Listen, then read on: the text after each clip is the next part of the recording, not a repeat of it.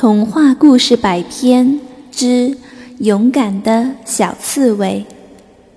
勇敢的小刺猬，在这么多的小伙伴中，小猴顶顶瞧不起的就是小刺猬了。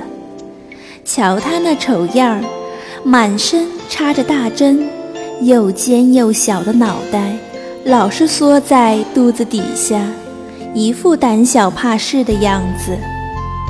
有一天，小伙伴们在玩捉迷藏，小刺猬也想参加。小猴儿不高兴了：“去去去，你凑什么热闹？”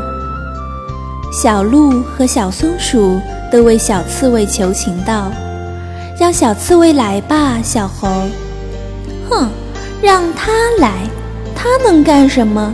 呆头笨脑的。”小猴叽咕道。这话太不公平了！小白兔跳出来打抱不平。小刺猬并不笨，每天夜里它都能捉几只老鼠。捉老鼠有什么了不起？小猴提高嗓门道：“它能像我跑得那样快吗？能像我一样爬上这棵树吗？”大伙儿不吭声了。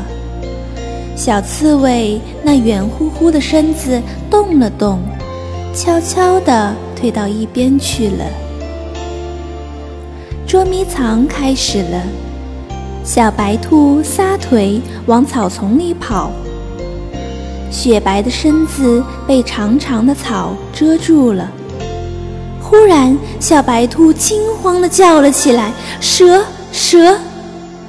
小伙伴们都从藏身的地方跑出来，问蛇在哪儿。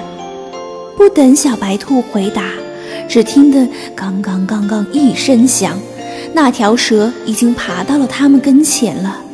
身体又粗又长，三角形的脑袋，嘴里的毒芯一声一声的，还发出“呼呼”的声音，怪吓人的。小猴大喊一声：“快跑！”他第一个转身就跑。小白兔、小松鼠和小鹿跟在后面。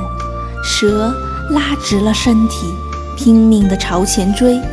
经过小刺猬跟前，小刺猬一下子咬住了蛇的尾巴，然后把头缩进肚子底下。蛇把头抬得高高的，凶狠地摇了摇，想咬死小刺猬。小刺猬一点儿也不害怕，还是紧紧地咬住蛇尾巴不放。